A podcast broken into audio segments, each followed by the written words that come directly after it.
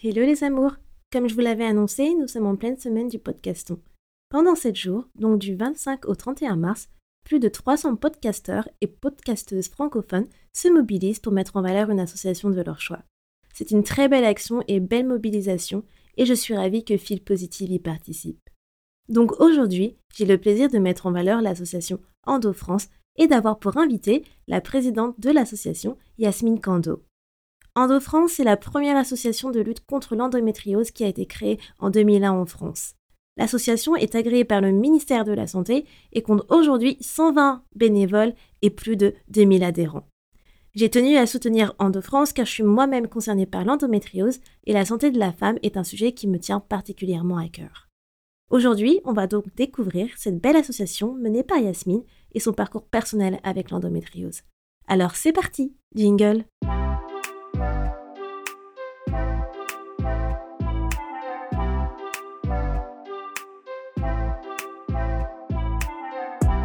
Hello à tous, je suis Andrea Pierre, aka MD, entrepreneur et fondatrice de l'application d'inspiration de voyage Odos. Aujourd'hui, je ne vous emmène pas voyager, mais je vous guide vers le chemin de la positivité pour une vie meilleure et une meilleure humeur avec The Feel Positive Podcast. Ce podcast vous accompagne au début, milieu ou fin de journée pour vous apporter des bulles de positivité et une dose d'énergie dans ce monde bien mouvementé. Il n'est jamais trop tard pour se sentir positive et développer un nouvel état d'esprit pour changer votre vie. Alors restez connectés, il est maintenant l'heure de discuter et de positiver.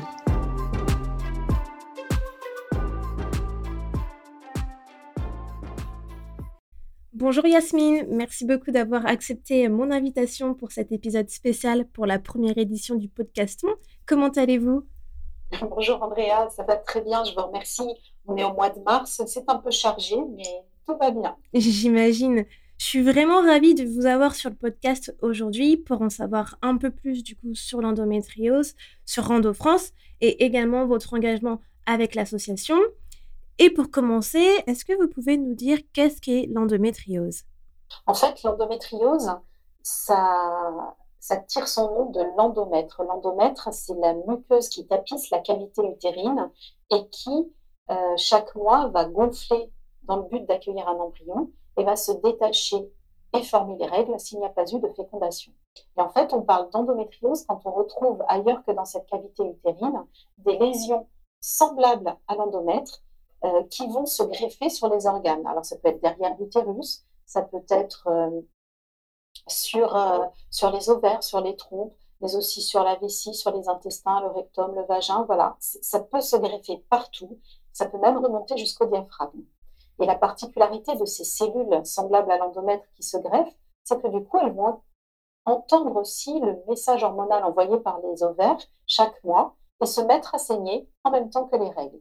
Et ces saignements bah, ils, n'ont pas d'issue pour s'évacuer dans le ventre. Donc, euh, c'est ça qui, ne va pas et c'est ça qui, cycle après cycle, va former l'endométriose, va former des kystes, des nodules, des adhérences qui vont, euh, les adhérences vont emprisonner les organes entre eux, vont les rendre immobiles alors que dans le ventre, tout est censé être mobile.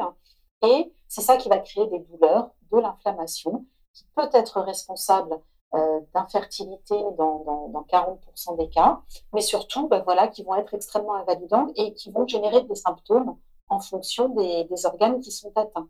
On va avoir des troubles urinaires si on a une atteinte de la vessie, des troubles digestifs si on a une atteinte intestinale. On peut avoir euh, euh, des, douleurs au niveau, les atteintes au niveau du diaphragme, elles, peuvent créer des douleurs à l'épaule droite, elles peuvent créer quand elles s'aggravent des, pneumothorax, euh, des hémothorax. Donc voilà, tout ça, ça peut être très complexe. Bien sûr, ben, il y a des douleurs pendant, pendant les rapports sexuels, il y a une fatigue chronique qui s'installe.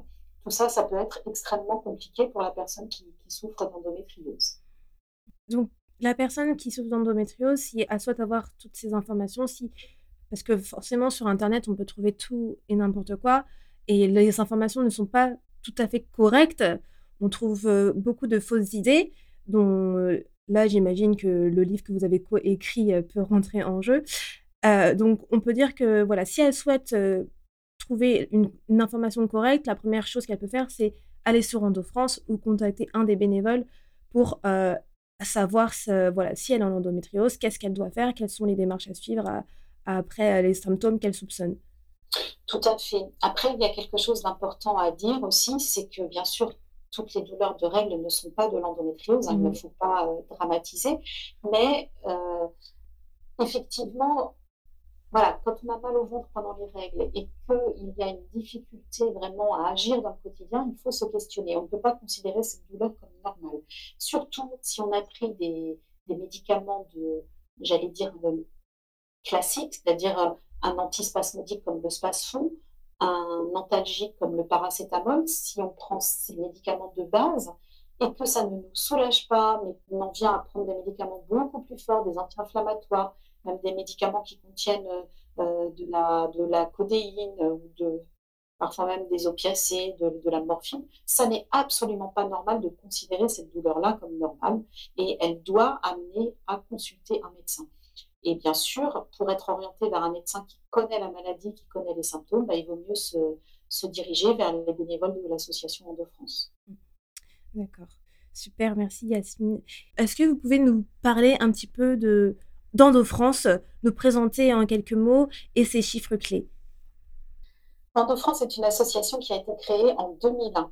C'est une association qui est animée par 120 bénévoles répartis sur toute la France, mais également à la Martinique et à la Réunion, et euh, euh, qui a pour mission trois missions principales soutenir, informer, agir. Donc, on va soutenir les personnes atteintes d'endométriose et leur entourage. On va informer le public sur la maladie et on va agir auprès des professionnels de santé et des pouvoirs publics pour améliorer le parcours de soins des personnes atteintes d'endométriose. Euh, l'association, c'est aussi près de plus de 2800 adhérents qui, nous soutiennent et nous suivent.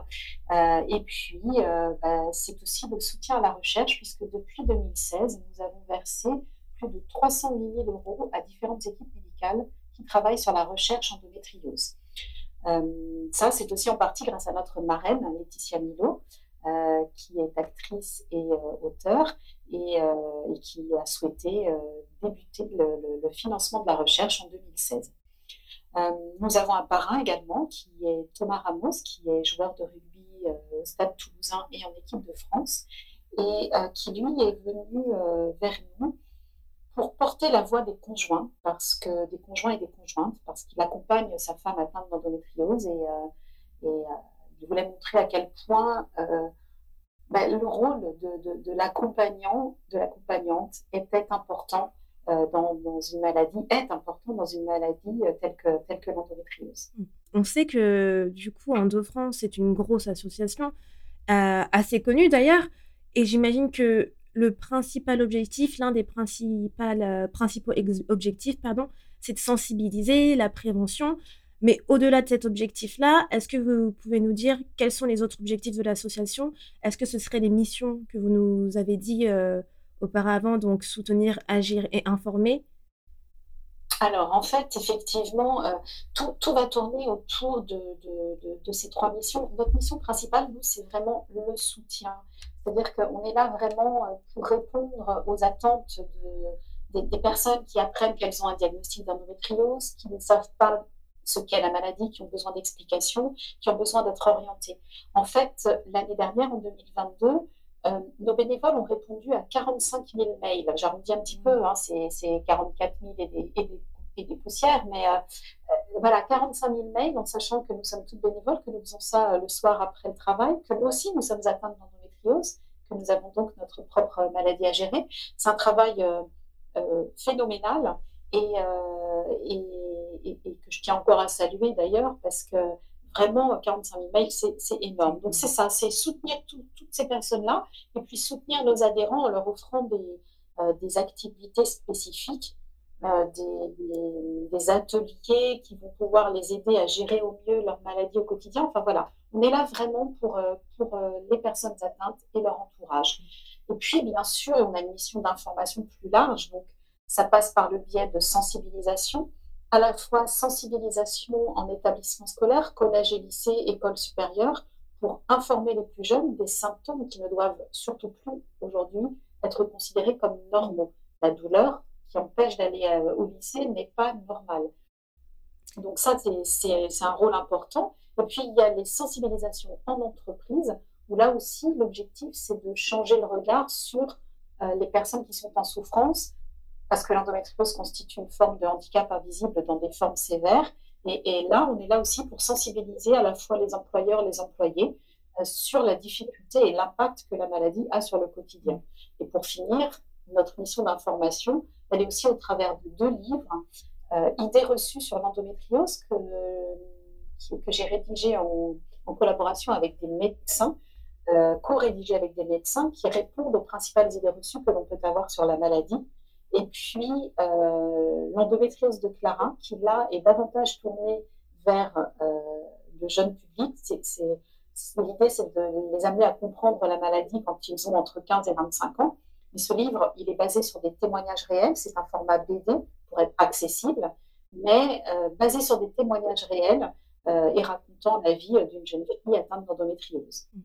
C'est très intéressant de savoir cela car en tant que personne extérieure, on a fort à penser que du coup le but de l'association est que la sensibilisation et la prévention, mais en fait ça va vraiment au-delà de ça.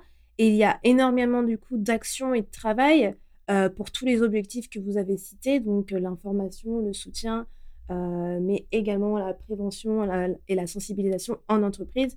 Et ça, je trouve ça génial parce qu'effectivement, même en entreprise, on s'en rend pas compte, mais le fait est que nos managers soient au courant de la maladie pour leurs employés, euh, euh, bah, leurs employés féminins, c'est très important. Et je sais que, par exemple, moi, dans mon travail au quotidien, c'est quelque chose que mon manager prête une grande intention et j'apprécie beaucoup. C'est vraiment quelque chose à savoir pour les, pour les auditeurs que Endo France actionne également en entreprise. Oui, tout à fait. Ben, L'endométriose euh, impacte vraiment toutes les sphères de la vie, hein, qu'elles soient personnelles, sociales, intimes, affectives et bien sûr professionnelles. Hein, ça, c'est indéniable. Hein. Et c'est vrai que ben, chaque année, on a euh, un certain nombre d'actions et de, et de sensibilisation. L'année dernière, euh, on a organisé plus de 600 actions partout sur le territoire, à la fois en présentiel ou en visio, pour répondre justement aux besoins d'information et de soutien des personnes. Donc c'est très intéressant. On va parler des types d'événements que vous avez pu, euh, que Endo France a pu faire, euh, donc pour le mois de la sensibilisation de l'endométriose, mais aussi euh, en dehors de ce mois-ci. Je sais, Yasmine, que vous travaillez depuis un peu plus de dix ans du coup pour Endo France. Est-ce que vous pouvez nous dire pourquoi vous avez choisi Endo France comme association? Alors, bien sûr, alors, tout d'abord, je vais juste préciser une chose, c'est que moi aussi, je suis bénévole. Hein. Mm. Je, travaille bénévolement, oui. je puis dire. Euh, alors, en fait, euh, j'ai rencontré Endo France en 2006, euh, quand j'en ai eu besoin, parce que dans mon parcours, donc je suis atteinte d'endométriose, et dans mon parcours, ça a été très difficile à partir de 2006. Et là, j'étais complètement perdue. Et je me suis tournée vers Endo France, qui m'a expliqué les choses, expliqué la maladie, expliqué les potentielles conséquences m'a aidé aussi à supporter euh, toute cette solitude que je pouvais, euh, que je pouvais ressentir, tout ce désarroi, toute cette angoisse. Et, j'ai reçu tellement, j'ai reçu tellement que je me suis dit, moi aussi, je veux rendre ça, je, je veux aider les femmes et, qui sont en souffrance, je veux aider leurs familles et, et je vais m'engager. Donc, je suis devenue bénévole régionale en Normandie, où j'habite. Et puis, au bout de six ans, euh, voilà, six ans, je suis devenue euh, présidente. J'ai postulé, enfin, j'ai postulé, j'ai candidaté, j'ai été élue présidente. Et, euh, et, ça fait maintenant un petit peu plus de dix ans. Et, et voilà, j'ai beaucoup œuvré aussi pour faire d'Endo France ce qu'elle est aujourd'hui. une association qui, qui rayonne un peu partout en France et puis qui, qui est extrêmement sollicité. Ça, c'est très difficile, hein, mais euh, voilà, on est extrêmement sollicité. On organise tellement d'événements et euh, on, nous demande tellement de, de, présence aussi dans les événements organisés par ailleurs que c'est un petit peu la difficulté euh, quand, on est, quand on est bénévole, c'est de pouvoir tout concilier aussi. Oui. En tout cas, vraiment bravo pour votre parcours parce que c'est admirable de voir donc que vous avez été élu du coup président de l'association et ça fait déjà plus de dix ans que vous faites cela bénévolement, donc c'est très beau. Et euh, j'admire beaucoup ce que vous faites. Et du coup, vous nous avez dit que vous avez joint donc en de France par rapport à votre histoire personnelle. Et c'est vrai qu'au final, c'est une réelle motivation de vouloir changer les choses lorsqu'on est nous-mêmes confrontés à la situation. Est-ce que vous pouvez nous parler de votre expérience personnelle avec l'endométriose? Alors, euh, ce que j'ai pas dit tout à l'heure, effectivement, c'est que l'endométriose, en moyenne, on met 7 à 10 ans pour la diagnostiquer. Euh, ça, c'est un chiffre important parce que moi, j'ai vécu exactement ça. C'est-à-dire que j'ai vraiment commencé à souffrir quand j'avais 16 ans et il a fallu 7 ans pour qu'enfin j'entende parler d'endométriose. Et pendant 7 ans, ça a été une véritable errance médicale. Je suis allée de médecin en médecin, généraliste, gynéco, euh, les gens ne savaient pas ce que j'avais. Je faisais des échographies qui ne servaient à rien. Euh, je faisais des examens sanguins qui ne servaient à rien, qui ne révélaient rien. Euh, on m'emmenait voir quand je disais que j'avais mal, quand je faisais pipi, j'allais voir des urologues, personne ne trouvait rien. J'allais voir des gastroentérologues, personne ne trouvait rien. Et puis, un jour, en discutant avec une, collègue de travail un peu plus tard, j'avais une vingtaine d'années, elle me dit bah, écoute, moi, j'ai un super gynéco, tu devrais aller le voir, on ne sait jamais. Je suis allée voir son médecin et en m'écoutant juste, il a dit ça ressemble à une endométriose. Ça pourrait bien être ça. Mais à l'époque, c'était dans les années 80, 90, euh, on ne connaissait pas bien cette maladie, pour ne pas dire pas du tout. Et euh, le médecin m'a dit euh, bah, vous allez avoir des médicaments, on ne sait pas trop comment, comment faire, vous allez un peu faire le cobaye, on vous l'avoue. Mais bon, moi, à la fois, quand on m'a dit votre maladie réelle, j'étais soulagée parce que ça faisait sept ans que j'allais de médecin en médecin, on me disait tout va bien. Pourtant, je souffrais. J'avais des, troubles associés, c'était compliqué. Euh, je me euh, me sentais pas en forme, je comprenais pas ce qui m'arrivait, et donc, euh, bah, pour moi, c'était un vrai soulagement. Mais en même temps, une inquiétude d'entendre, on ne sait pas trop ce que c'est que cette maladie, on ne sait pas trop comment on va vous soigner. On va tenter des choses. Moi, je suis de nature confiante et j'ai fait confiance à la médecine à ce moment-là. Donc, effectivement, j'ai essayé des traitements qui aujourd'hui ne sont plus prescrits parce que trop d'effets secondaires. Euh, c'est vrai que euh, des traitements qui m'ont fait prendre énormément de poids, des, traitements qui, euh, qui me mettaient en ménopause artificielle alors que j'avais 20 ans, c'était compliqué. J'ai eu plusieurs chirurgies parce que dès lors que l'on voyait un kyste, on disait ah là là, c'est ça qui vous fait mal, on va vous l'enlever. Euh, sauf que bah, les kystes revenaient et que du coup, on me réopérait. Euh, la chirurgie n'était vraisemblablement pas complète et j'ai fini par faire une résistance au traitement, c'est-à-dire qu'au lieu d'apaiser les choses, les traitements amplifiaient le phénomène et la maladie se développait beaucoup plus vite. Donc, euh, c'était un peu compliqué. Et après, voilà, chaque cas est unique aussi, hein, mais en ce qui me concerne, c'est compliqué. J'ai eu beaucoup, beaucoup de, souffrances euh, physiques. On m'avait quand même dit euh, à 23 ans, 24 ans, vous n'avez pas d'enfant. Moi, c'est quelque chose euh, qui était inconcevable pour moi parce que dans mon esprit, j'étais née pour avoir des enfants. Donc, je ne voulais pas croire que je ne pouvais pas avoir d'enfants. Et je crois que ça m'a aidée parce que je n'ai tellement pas voulu que mon cerveau enregistre cette phrase-là que je me suis dit en sortant du cabinet médical, c'est pas possible, j'aurai un enfant. Et, effectivement, après une chirurgie, un des médecins m'a dit si vous voulez un bébé, c'est maintenant ou jamais. Ça tombe bien, j'étais euh, stabilisée avec euh, lui qui papa de mes enfants et mon mari euh, depuis de nombreuses années maintenant.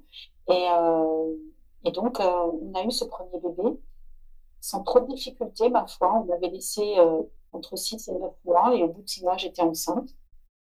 Et puis, euh, j'ai pris un traitement, enfin, j'ai pris une pilule entre, entre mes deux grossesses.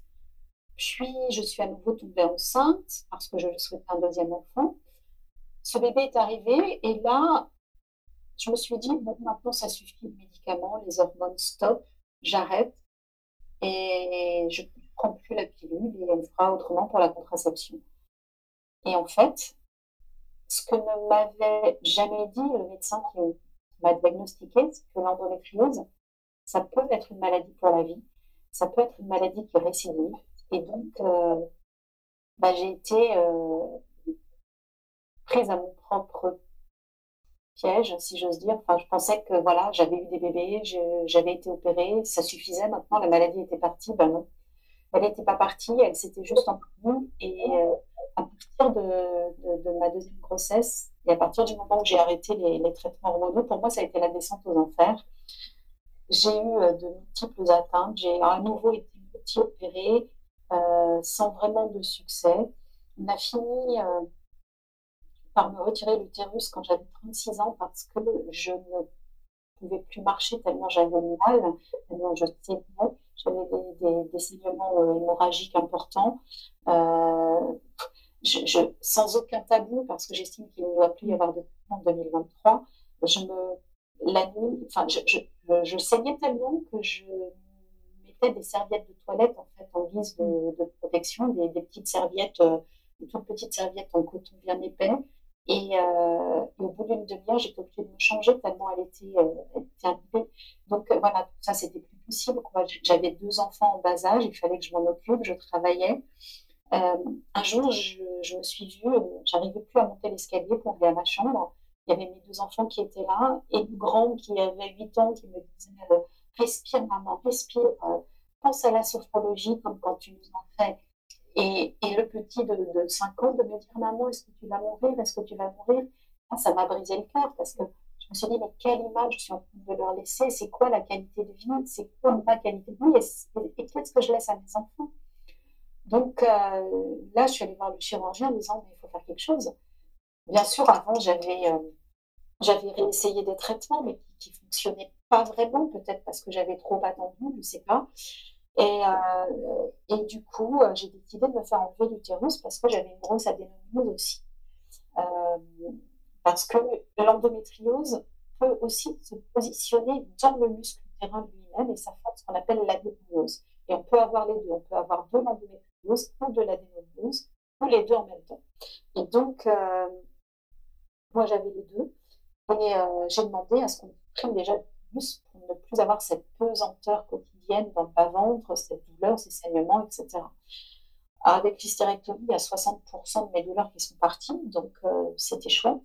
Mais ça a déclenché beaucoup d'autres douleurs derrière. Et puis, tout, au bout de six mois, six mois après l'hystérectomie, à nouveau une vision d'endométriose.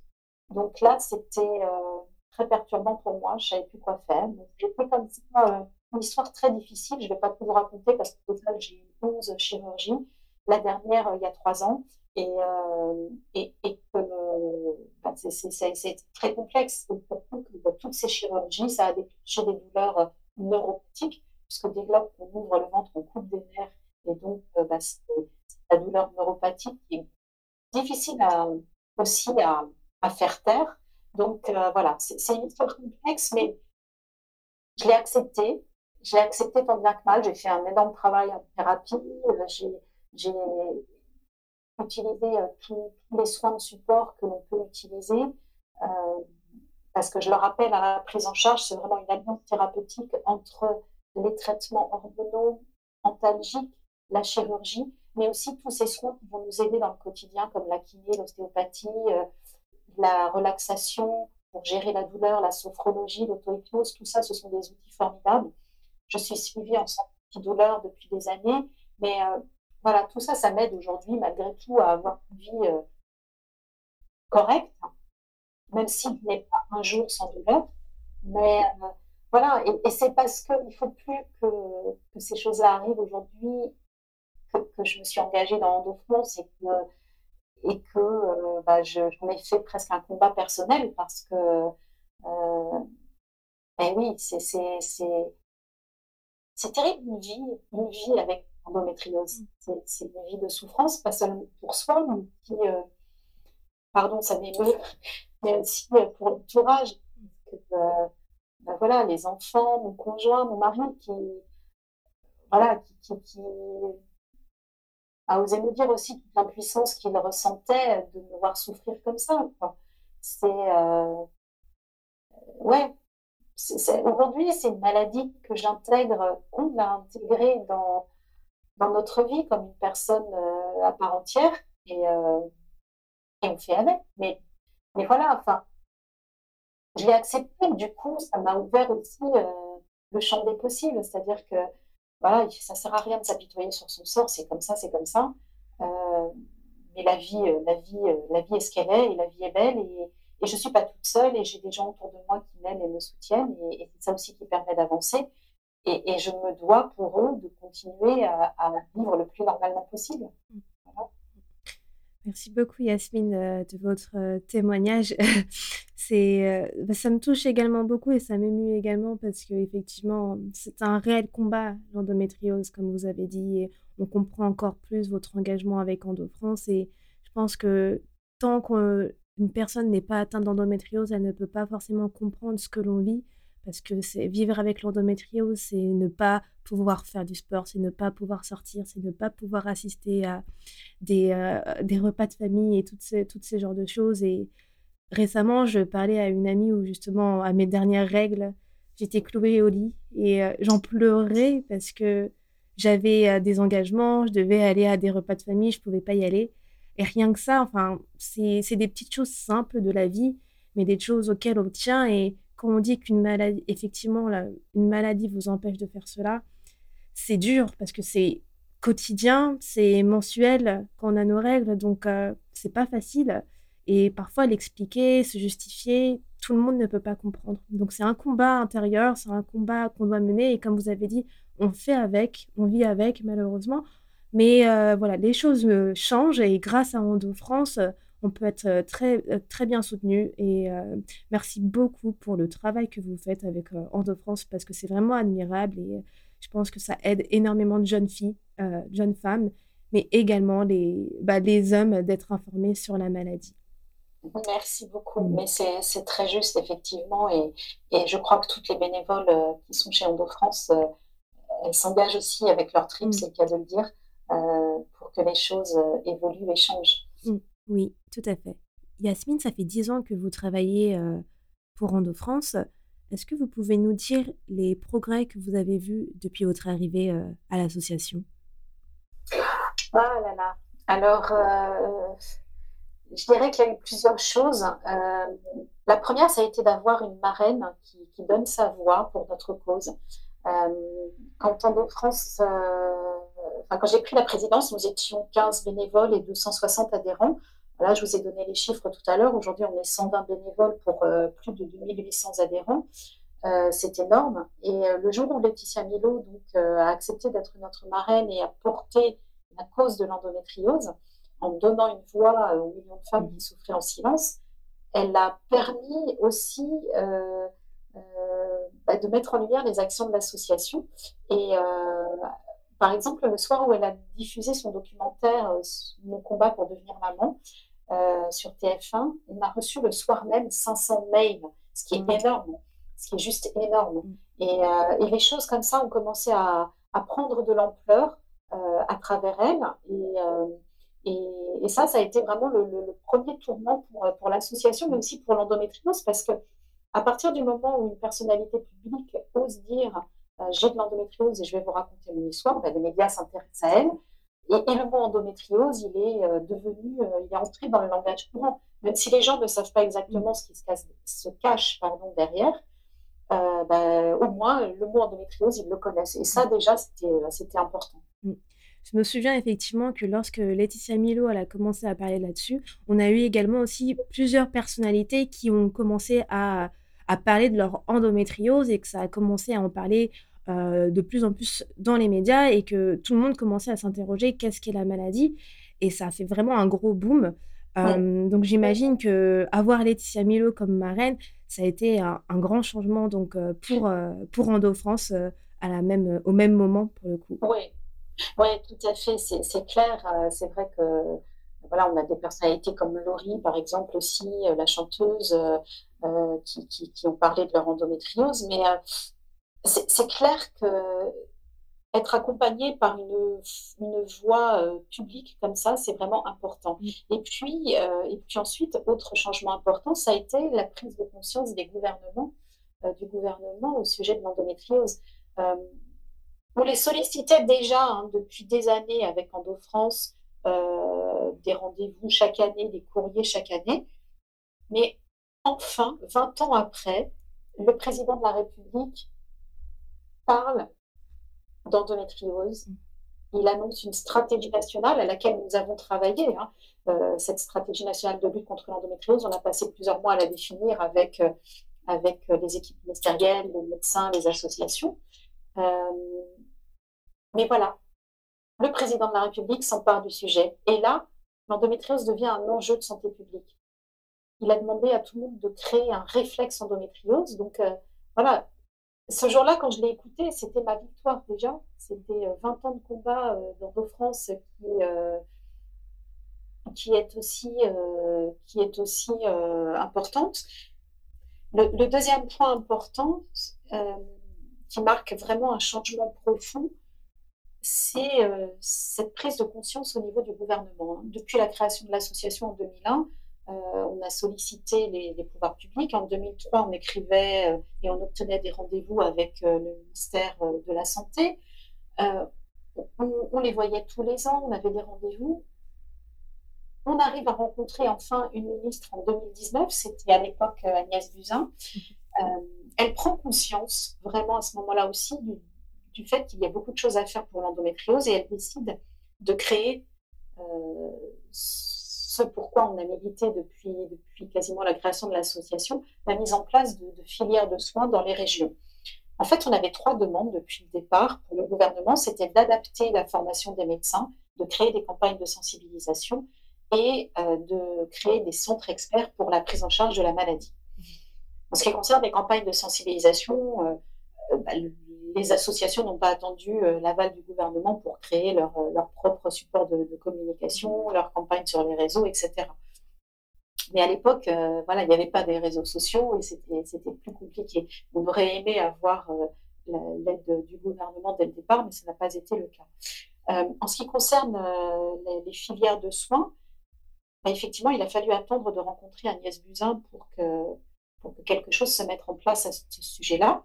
Et puis, euh, bah, en ce qui concerne la formation des médecins, force est de constater que si l'endométriose souffre d'un retard de diagnostic de 7 à 10 ans, euh, qu'il y a une errance médicale, qu'on que, mette autant de temps à diagnostiquer la pathologie, bah, c'est aussi parce que les médecins n'étaient pas formés sur le sujet, mmh. que ce soit des radiologues, des médecins généralistes, les gynécos, certains ne, connaissaient pas toutes les conséquences possibles de la maladie. Les chirurgiens n'en parlons pas, il y avait beaucoup d'opérations qui étaient ratées parce que les gestes chirurgicaux euh, euh, trop complexes étaient mal menés. Donc, euh, c'est la qualité de vie, hein, finalement, mmh. au total de, toutes, de, toutes, les personnes atteintes qui est, qui est en jeu. Donc, adapter la formation des médecins, c'était une nécessité et ça a été vraiment notre cheval de bataille vis-à-vis du ministère depuis, depuis 2003. Et en fait, il a fallu attendre septembre 2020 pour qu'un décret paraisse intégrant l'endométriose dans les études médicales de second cycle. Ça veut dire que les premiers cours ont été donnés en 2021. Ça veut dire qu'il va falloir attendre une dizaine d'années avant que les médecins euh, s'installent et sachent reconnaître l'endométriose dès la première consultation. Mm. Mais ça, c'était euh, vraiment important que enfin quelque chose mm. change à ce niveau-là. Et puis, il y a eu le point d'orgue, c'était la stratégie nationale de lutte contre l'endométriose.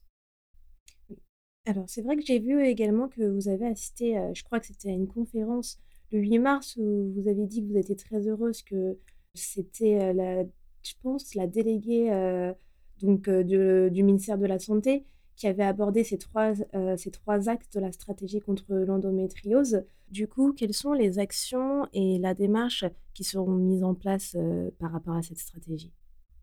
Alors, la stratégie euh, nationale, d'abord, nous y avons beaucoup travaillé, à travailler à sa définition avec les équipes ministérielles, avec les, les, professionnels de santé, avec les associations. Et c'est vrai que quand euh, le président de la République, le 11 janvier 2022, a dit je mets en place une stratégie nationale de lutte contre l'endométriose, il a commencé son allocution en disant ce n'est pas un problème de femmes, c'est un problème de société. Et il avait, euh, il a raison. Là, en l'écoutant, ça a été d'abord une première émotion. On a gagné. Ça fait 20 ans qu'on attendait ça. Ça fait 20 ans qu'on attend que le gouvernement, plus haut niveau du gouvernement, puisse euh, parler d'endométriose et puisse faire de l'endométriose un enjeu de santé publique. Ça, c'était vraiment, euh, c'était vraiment important pour nous. Mais en fait, je me rends compte maintenant, voilà, ça fait un peu plus d'un an, les choses ont, ont évolué et tout reste à construire en fait. On est à l'année zéro de la prise en charge de l'endométriose. Moi qui pensais que voilà, ça y est, le, boulot de l'Endo-France était fini parce que ça y est, euh, le chef de l'État avait pris conscience de l'endométriose et il, annonçait des mesures. Mais nous, tout reste à construire. Alors, les trois axes de la stratégie. Il y a d'abord euh, un premier axe sur la recherche, euh, faire de la France un, pays avec une recherche d'envergure sur l'endométriose. C'est vrai qu'aujourd'hui, sur la recherche, on ne connaît pas les mécanismes, on ne connaît pas l'origine des causes de l'endométriose et du coup, on ne sait pas avoir, comment dire, on ne sait pas cibler les traitements. Voilà, c'est ça. On ne sait pas cibler les traitements de, l'endométriose. On fait, euh, on fait, euh, tous les médecins le reconnaissent, hein, on fait, euh, on fait comme on peut avec les moyens qu'on a. Et, aujourd'hui, bah, c'est vrai que comprendre la maladie, ça serait, ça serait le, point de départ. C'est le plus important. Et donc, j'ai rencontré la ministre. Sylvie Retailleau, qui est ministre de l'Enseignement supérieur et de la Recherche, de l'Innovation, et qui nous a dit, voilà, il y a un programme et des équipements de recherche prioritaires qui vont être dédiés à la santé des femmes, à la santé des couples, et l'endométriose en fait partie. Il va y avoir euh, plusieurs millions euh, accordés à cette, euh, ce programme, bien sûr, l'endométriose va en bénéficier. Donc ça, c'était déjà une première chose. Le deuxième axe de la stratégie, c'est la mise en œuvre des filières de soins dans les régions, dans chaque région de France. L'idée, c'est d'avoir un maillage territorial qui fait que, où qu'elle soit, euh, la personne atteinte d'endométriose trouvera un interlocuteur pour prendre en charge, euh, pour la prendre en charge dans son parcours, au moment où elle en est, avec euh, les besoins qu'elle a à ce moment-là. Ça, c'est primordial parce que ça va contribuer à limiter l'errance médicale. Ça va rendre visible des professionnels qui se seront formés entre-temps et qui pourront aider les patientes à trouver le bon interlocuteur, mais aussi euh, à être orienté correctement, euh, voilà, quel que soit son besoin. Ça, c'est vraiment important. Donc, des filières qui sont déjà euh, formalisées, formalisées, qui, sont, qui fonctionnent, d'autres qui sont encore en cours de construction, parce que bien sûr, c'est un travail important et de longue haleine. Il faut que tout le monde, tous les médecins, tous les professionnels de santé dans un territoire donné puissent s'entendre pour travailler en équipe. Et puis, le dernier c'est euh, l'information et la formation du public. Alors, euh, évidemment, les associations ont fait beaucoup. Euh, il y a le site santépublique.fr qui dépend, qui est le site officiel de santé en matière de, le site officiel du ministère en matière de, santé. Et ce site-là va, bah, va donner des informations. Il y a un gros dossier endométriose, euh, avec beaucoup d'éléments d'ailleurs qui, qui, renvoient vers, vers notre site. Euh, et, ça va informer le public. Et puis, dans la série formation, bah, bien sûr, on a parlé de la formation initiale euh, des différents professionnels, mais il va y avoir aussi toute la question de la formation continue, parce qu'il y a des médecins qui exercent déjà, qui n'auront pas reçu cette, euh, cette formation initiale. Et, du coup, pour nous, c'était important de développer de la formation continue. C'est le cas maintenant. L'endométriose déjà est intégrée dans le dispositif de formation continue du médecin. Elle va donc être visible, alors que ça n'était pas le cas jusque-là. Et puis, il y a de plus en plus de programmes de formation qui sont développés par des médecins experts euh, qui développent bah, des diplômes universitaires endométriose. Il y a eu un MOOC aussi qui a été euh, porté par, euh, par le ministère de la Santé qui, qui, qui, vise à former les, les, médecins à partir des recommandations de santé de la Haute Autorité de Santé. Donc voilà, les choses vont évoluer petit à mmh. petit. Et c'est une bonne chose que la stratégie arrive euh, enfin, euh, même si pour nous, euh, la première réponse, c'est il était temps. voilà, il était temps d'agir pour, pour la santé des femmes et, et, et des, des, personnes souffrant d'endométriose. Mais, mais voilà, on est à l'ère zéro parce que c'est maintenant que tout se construit. Oui, c'est vrai que ça arrive un peu tard, mais comme on dit, vaut mieux tard que jamais. Et c'est vrai qu'il y a énormément de mouvements qui se fait donc beaucoup d'actions qui vont être mises en place. Et euh, donc, ça veut dire également énormément de travail pour EndoFrance, pour les bénévoles. Donc, est-ce que vous pouvez nous expliquer la différence entre les adhérents et bénévoles? Car les adhérents, donc j'imagine, ils adhèrent à une subscription, et donc les bénévoles, ils font cela bénévolement. Mais donc, du coup, les deux ont des missions différentes. Est-ce que vous pouvez nous parler un peu des différences pour que nos auditeurs puissent la comprendre? Alors, en fait, le bénévole, il est aussi adhérent parce qu'il a d'abord choisi de soutenir une cause et soutenir une association, donc il adhère. Euh, l'adhésion, elle est euh, à partir de 23 euros à l'année et, euh, et le, bénévole adhère aussi. Mais le bénévole a des missions particulières, des missions bah, d'abord pour répondre aux messages qu'il va recevoir, et puis des missions d'organisation d'événements, organiser des rencontres amicales, des groupes de parole, organiser des conférences avec des médecins, des tables rondes avec des professionnels de santé. Tout ça, c'est la mission du bénévole, bien sûr, représenter en France dans toutes les actions qu'il va mener. Et puis, bah, les adhérents, ce sont les gens qui ont besoin d'informations, qui ont besoin d'être soutenus, euh, qui, euh, bah, qui, qui, apprécient l'association Endo-France et qui vont l'aider à mener à bien ses actions financièrement, puisque euh, les adhésions, ce sont les seules ressources de l'association. C'est grâce à nos adhérents que nous pouvons chaque année mener nos actions, euh, payer euh, les frais administratifs de l'association, le site internet, l'hébergement du bon domaine, les assurances, les locations de salles quand on fait des événements, etc. Ben, tout ça, c'est grâce à nos, à nos soutiens, à nos adhérents. Et puis, on a énormément de donateurs et nos donateurs, ben, grâce à eux, on continue à financer la recherche qui a été initiée en 2016 par notre marraine. Euh, et, on continue. Euh, c'est comme ça qu'on a réussi à atteindre ces coûts de 308 000 euros. Et puis, euh, il nous aide aussi à mener des campagnes de communication spécifiques. Par exemple, on a lancé il y a deux ans une campagne d'affichage pour les infirmières scolaires avec une affiche qui reprend le petit personnage de Clara du livre L'endométriose de Clara et qui dit bah non, on n'est pas trop jeune pour avoir de l'endométriose. Voilà tous les symptômes qui doivent vous alerter. Et donc, c'est une campagne que les, qu'on a, transmis aux infirmières scolaires et les infirmières scolaires mettent ça à l'infirmerie et elles peuvent ainsi euh, informer toutes les, toutes les jeunes filles qui, qui viennent euh, euh, à l'infirmerie parce qu'elles ont mal au ventre à cause de leurs règles. Et d'ailleurs, on participe aussi à la formation des infirmières scolaires et ça c'est important parce qu'elles sont aussi une porte d'entrée vers, vers le diagnostic. Voilà. Donc, il y a aussi une troisième catégorie, ce sont les sympathisants, c'est-à-dire que nos missions, bien sûr, sont ouvertes à tout le monde. Donc, on a ce qu'on appelle les sympathisants. C'est tous les gens qui nous suivent sur les réseaux sociaux, qui, à un moment ou à un autre, se tournent vers l'association et posent une question. Et puis, euh, bah, pour qui on organise aussi des conférences, des tables rondes, des groupes de parole. Mais pour nos adhérents, on va faire des événements spécifiques. Déjà, ils vont recevoir euh, euh, des infos juridiques, euh, scientifiques, rédigées par des médecins. Ils vont recevoir une gazette d'information sur l'association. Ils vont recevoir des petits cadeaux qu'on leur fait. par exemple, on leur a offert le livre Idées reçues sur l'endométriose quand il est sorti. là, on vient de leur offrir une petite brochure sur une petite BD qui s'appelle Les mystères de l'endométriose, qui explique justement les différentes théories de l'endométriose. Et puis, on va on va leur offrir, enfin, on va leur proposer des événements réels pour eux. Euh, par exemple, de discuter avec un médecin et de poser des questions. Alors, ça peut être un chirurgien, un gynécologue, mais ça peut être aussi euh, une sexo, euh, une kiné, un ostéo, enfin voilà. Et puis, on va organiser des ateliers découvertes, par exemple, sophrologie, hypnose, pour qu'ils puissent tester, des cours de yoga aussi, pour qu'ils puissent tester et voir si ça les aide dans leur quotidien à vivre avec, avec la maladie.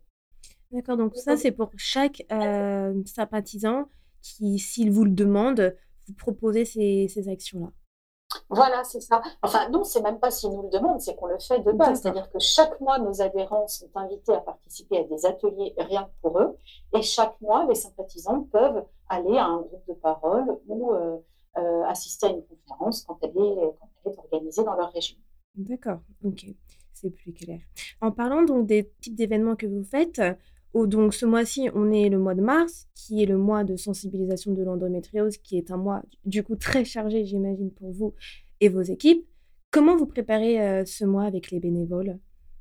Alors, euh, effectivement, le mois de mars est un mois euh, vraiment extrêmement chargé, puisque je vous disais tout à l'heure qu'en 2022, on a fait plus de 600 événements sur toute l'année. Sur le mois de mars 2023, on a 115 événements partout en France donc sur un mois, 115 événements, en sachant que le mois de mars débute chaque année par la Semaine européenne de prévention et d'information sur l'endométriose. et là, rien que sur cette semaine, donc c'était du 6 au 12 mars, il y a eu 56 événements partout en France. Donc, vraiment, c'est. en fait, en 2004, nous étions la seule association en France. Il y avait quelques associations européennes et c'est ensemble qu'on a décidé de se dire ben, il faut créer un rendez-vous mmh pour l'endométriose.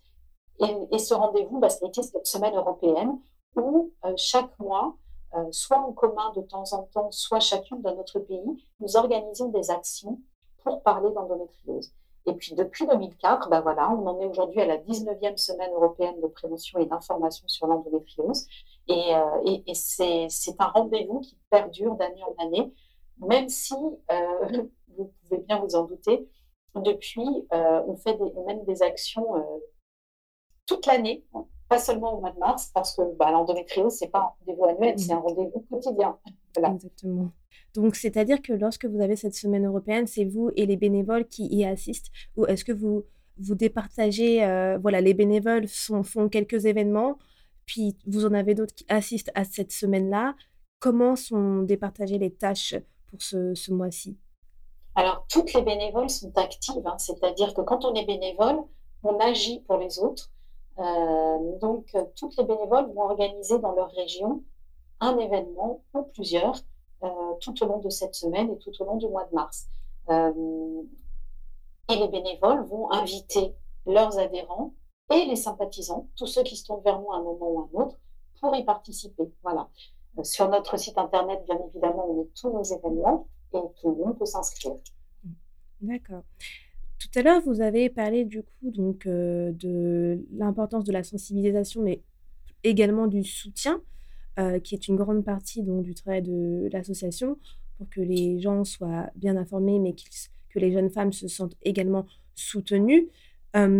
du coup, quelle place la sensibilisation euh, prend chez Endo France alors, la sensibilisation euh, fait partie intégrante de notre mission d'information.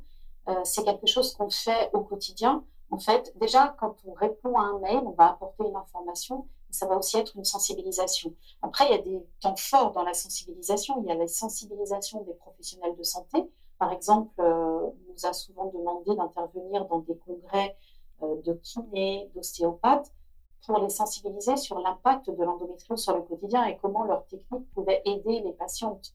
Euh, on a sensibilisé bien sûr les infirmières scolaires avec des médecins pour leur expliquer la pathologie, pour qu'ils comprennent bien. On va sensibiliser les lycéens, on va sensibiliser euh, les entreprises. Donc il y, a plusieurs niveaux de sensibilisation, mais c'est quelque chose de, quotidien. Quand je réponds à une interview, par exemple, c'est aussi une, une, forme de sensibilisation pour le public qui lira l'article qui, écoutera euh, le podcast après. Donc, euh, la sensibilisation, c'est partie intégrante de la mission d'information, en fait, et de la mission de soutien quelque part. Et puis, vous, vous, pardon, vous évoquiez tout à l'heure Thomas Ramos. C'est vrai que informer les conjoints et les conjointes, informer les familles, c'est quelque chose de très important. On voit bien que de plus en plus, hein, on a des, des, hommes, des conjointes, des conjointes qui viennent euh, en réunion de, sensibilisation pour, euh, pour comprendre. Leur objectif d'abord, c'est ça, c'est comprendre et se dire, mais comment je peux l'aider? Il, il, y a une grande part d'impuissance pour le conjoint parce que c'est une, une, maladie qui, qui effectivement euh, se vit à deux ou à plus hein, quand, quand on a une famille. Mais, euh, mais voilà, c'est une maladie qui impacte forcément la vie affective, la vie intime. Donc, euh, et, les conjoints et les conjointes ont besoin d'entendre ce qui se passe dans le corps à ce moment-là pour, pour essayer de, de, mieux aider, de mieux soutenir euh, leur compagne. Donc, on en voit de plus en plus et c'est vraiment, je les félicite à chaque fois d'être là parce que bien sûr qu'ils ont un rôle à jouer, mais bien sûr qu'ils peuvent aider la personne à aller mieux tout à fait.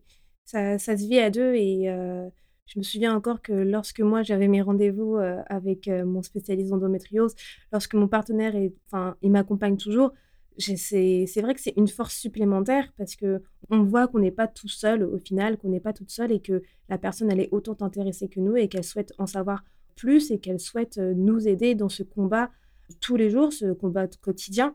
Et c'est important, comme vous l'avez dit, qu'on soit accompagné.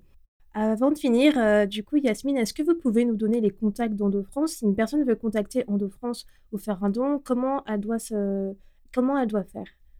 Alors, c'est très simple. Tout se passe sur le site endofrance.org.